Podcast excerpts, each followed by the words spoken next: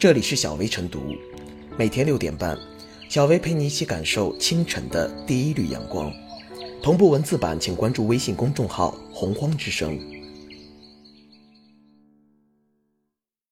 本期导言：高考临近，不少学生家长通过多种途径去寻找购买一种可以显著提升认知能力和注意力的聪明药，以提高成绩。此前，某高三女生在服用了两个多月后的一次月考中，考进了班级前十名。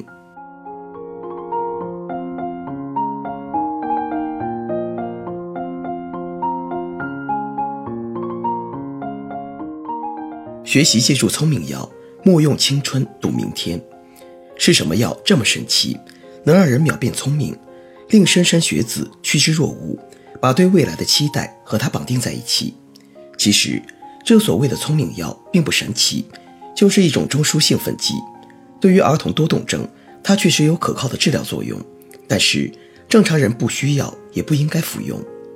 它会对中枢系统产生强刺激，从而。短暂的让孩子呈现出提高了学习效率和能力的状态，但这种通过药物获得的能力是一种假象，不但需要长期的药物支持，而且还容易成瘾，需要不断加大药量，并且持续服药可能出现大量服药带来的副作用，掉头发、烦躁、失眠、肝肾损害，甚至出现性命之忧，而不服药就是一个精神萎靡的瘾君子。近年来。在关注儿童多动症的时候，常常把调皮和多动相混淆，对多动症的诊断也有些随意，让不少家长以为孩子坐不住、学不进去的时候可以吃药改进，甚至将这种药当成了聪明药。但是，这种聪明药并不能真的让人变聪明，而是类似于一些运动员为了提高比赛成绩服用的兴奋剂，在一段时间内给中枢系统施加强刺激。对孩子有百害而无一利，所以高考服用聪明药，完全就是一场不计后果的赌博。这个赌博除了压上年轻的身体，更压上了孩子本该具有的诚实向上的品质。孩子参加高考，就是要用真实的自我去接受对知识的检验，公平是第一要务。一旦考生用药物这种场外之物为自己谋取了不合理的利益，这跟作弊有什么区别？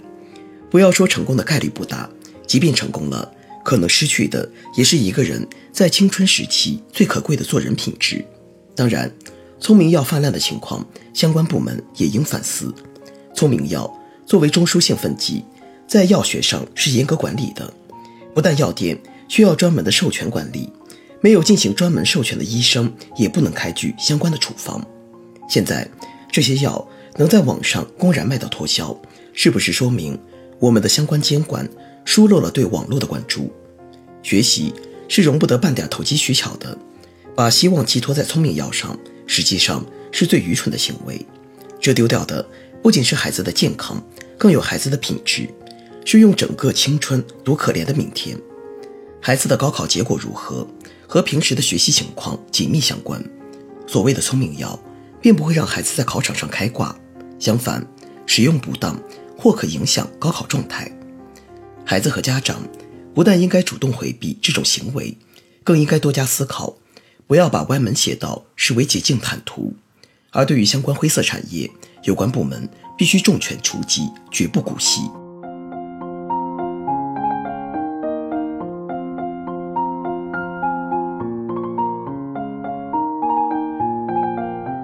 服用聪明药与作弊何异？所谓的聪明药。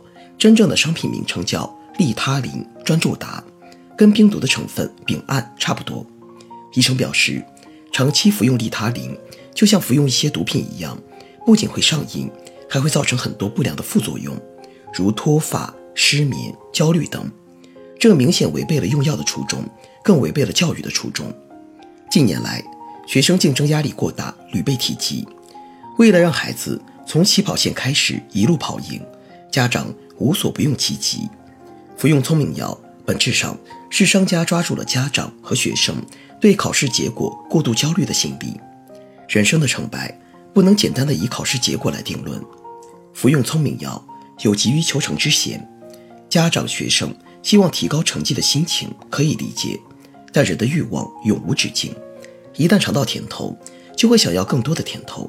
正是这种心理，促使家长和学生们多次购买和服用聪明药。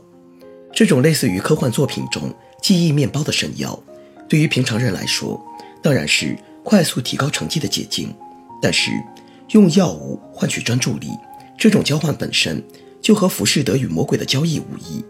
长此以往，只会一步步走向药物成瘾的深渊。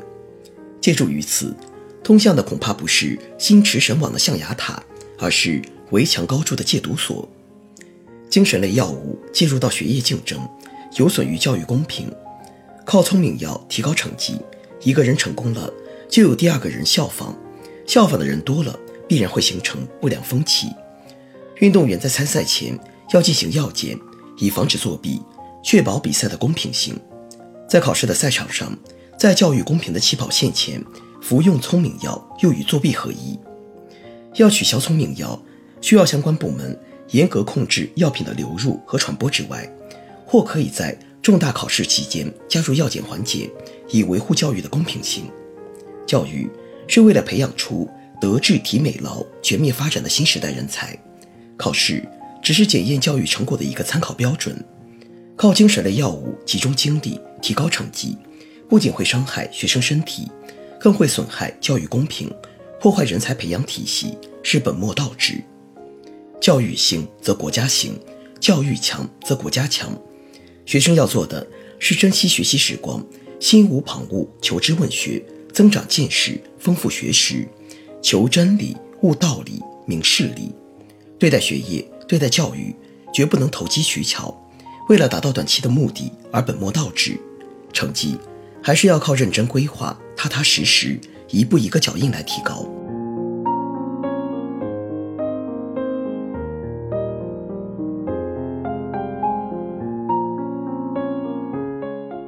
最后是小薇复言，所谓的聪明药是一种中枢神经系统兴奋剂，可以提升注意力、降低疲劳感，但其作用机制与冰毒的主要成分类似。大剂量服用时可能成瘾，在学业压力大、竞争激烈的社会背景下，如果听任此类精神药品成为大众的提神神器，必然会严重危害公众健康，损害社会正常的价值观。因此，管好此类精神药品，勿使外流，杜绝滥用，已迫在眉睫。除了从制度层面严格管理精神药品、严查走私之外，还应该加强科学普及，提醒社会公众。特别是处于竞争前端的学生们，不要为了追求短期效果而嗑药返钱。